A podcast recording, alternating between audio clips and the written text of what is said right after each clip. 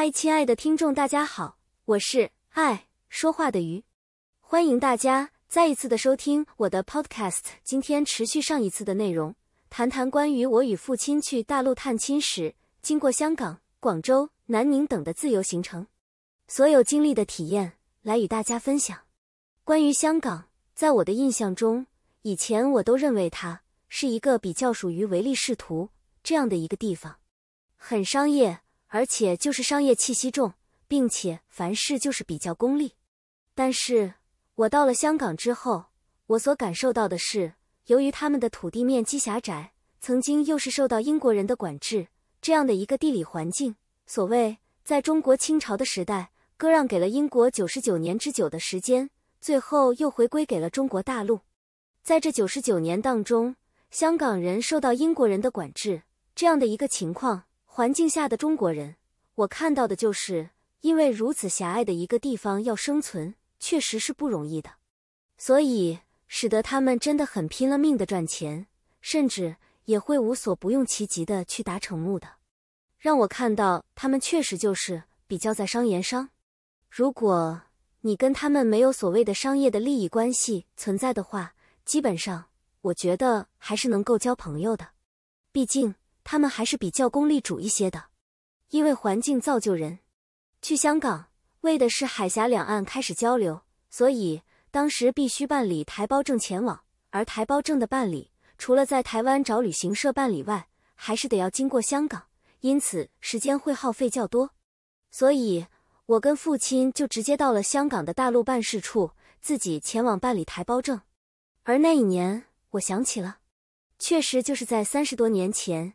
一九九零年，那个时候也正是天安门事件的第二年。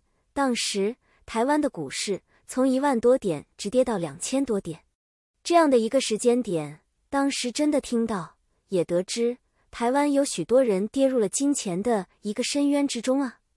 跳楼的跳楼，犹如人间炼狱般的，为了钱而被捆绑住，走不出那心里的压力、担心、恐惧、害怕。于是就选择了自杀这条路的比比皆是，所以那一年印象中顶可怕的，许多人一蹶不振。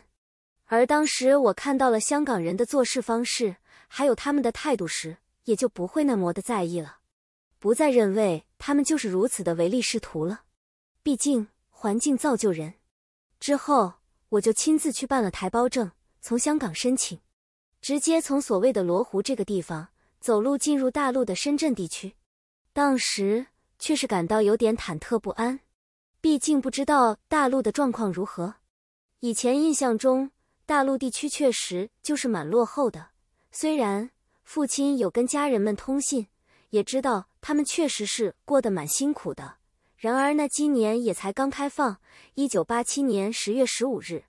虽然家人们也陪同父亲回去过两次，一次在宣布开放前。一次是开放后，台湾甚至大陆也让我们回去的亲友们可以带着所谓的三大件、五小件。三大件家电制品如电视机、洗衣机、冰箱和五小件家电如吸尘器、果汁机、电锅、微波炉、电熨斗等等，作为送礼探亲的礼物，让家属们可以得到这些他们日常需要用到的一些家居或者是电器类的物件。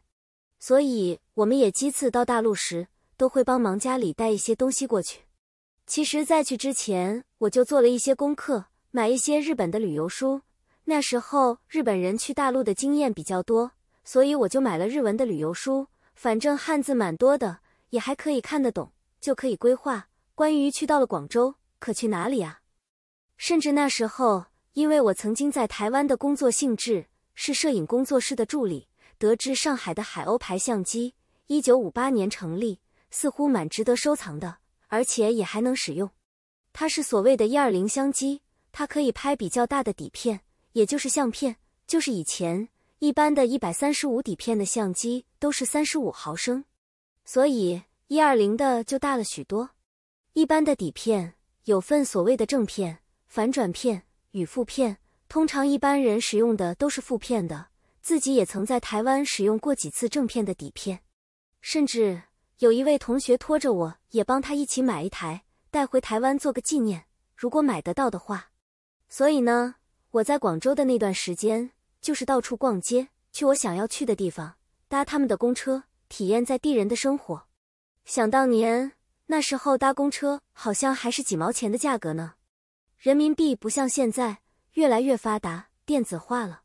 当时那台相机真的蛮便宜的，我记得我是以一百二十元人民币的价格买的，和台币差不多，就四百八十元台币的金额。虽然看似很便宜，但当时谢伯父在银行当经理的工资一个月也差不多就二百元人民币，所以对他们来说，这价格可说是相当奢侈的呀。买回台湾。还用上好一段时间呢，但一次的不小心摔坏了。想到若送修，在台湾修理肯定不便宜，也就放着。还好有了第二次去大陆的机会，就碰碰运气，带着它看看是否可以找到修理相机的地方。幸好那次去的时间较长，所以可以等待它修好，再带回台湾再次使用。结果修的费用与第一次买的费用差不多，又是一台相机的费用，四百八十元。所以整个加起来，一台相机还不到一千元台币。这就是我在大陆广州市买这台相机的一个经历。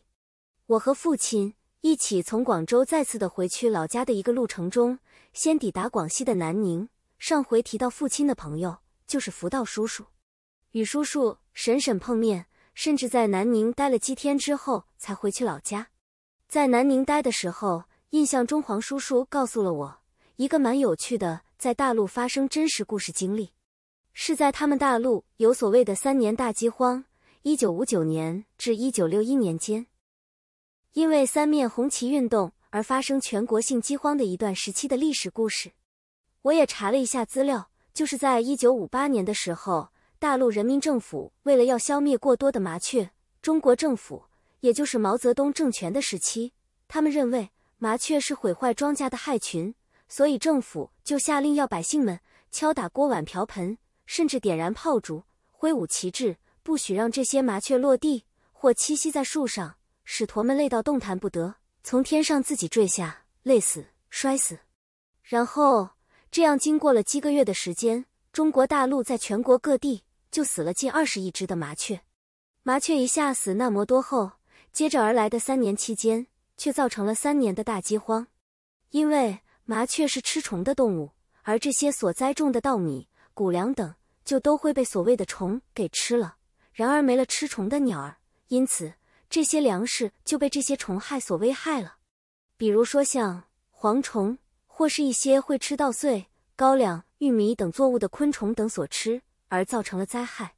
没有了麻雀去吃虫，这样的一个是食物生态链，因此造成了粮食短缺。造成了中国大陆在那三年就连续的饥荒，确实是个蛮可笑的一个实例。听到后一直印象深刻到现在。回到了广州，看着那本自己买的旅游书，去了很多地方，逛东逛西，买东买西的，所有的东西既便宜又大碗，很棒的购物经验。然后从广州再次的回到香港时，就与上回提到的加拿大老外夫妇，也是我的英文老师。我们三个人就一起在香港观光，他们让我去体会香港与台湾的不同之处，让我真的体会到许多的不同之处。除了我先前提到过的香港人功利，又或者因为他们身在那样的环境下，造就了他们的公私分明，所有的事情一定要立下契约，也看到了他们的建设以及他们的交通。例如，Michael 提醒我说，是否发现香港的路面不像台湾？当时台湾的人行道很多都是用砖片去一个个拼接的，而每当一到下雨，有些砖块因为脱落，当你一踏下去，一脚踩下时，下方的水可能就得溅得你一身湿透。但在香港，你是不可能遇到这样的景象的，设计的很人性化，不知现在是否依旧如此。再一个就是交通的部分，我们在台湾等公车。有时公车司机明明看到你站在站牌位置等车，甚至手都招出来了，他都不见得会靠过去，因为他觉得他可能比你还赶时间，等着回去交接班，所以他就当做没看到你，咻了一下就忽略了过去。哪怕你是一直的在挥摆着手招揽着车，司机都不理睬你。但是在香港，绝对不会有这样的事情发生。他们一定是到站必停，甚至不管那个站牌是否有人上车，他们都必定停靠在车站的位置。当确定没人上车，他们才离去。这一点真的跟台湾有着很大的不同。我不知道现在台湾在斗会区是不是依旧还有这样的事情发生，但在香港也是绝不可能发生的。这与文化及政府的施政方面应该有着极大的关系的。或许因为当时他们是英国人统治的吧，英国人比较遵守着所谓的规矩，甚至比较人性；而在台湾，甚至可能是有着华人的特性，又在华人的统治之下。所以在这个部分，我觉得台湾真的很需要向当时的香港学习的。在当时，我所看到香港真的很多方面是优于台湾的，因此我们也不是简单单的。看到他们的不好的地方，而是真的得去欣赏别人的好处与优点，去学习的。在这里与大家分享一段圣经的经文，在腓立比书二章三节的后段，只要存心谦卑，个人看别人比自己强。所以我们要学习注看他人的优点，不要把自己放大，老是觉得自己比较厉害、比较优越，而是更需要谦卑自己，学习且看他人的优点。但有时。确实，当我们出国时，常常还是会觉得有些地方，当然台湾还是比较好的。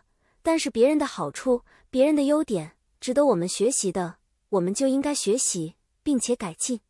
谢谢大家聆听我的分享，爱说话的鱼今天到这里结束，下次再见。欢迎按赞、订阅、分享、开启小铃铛，拜拜。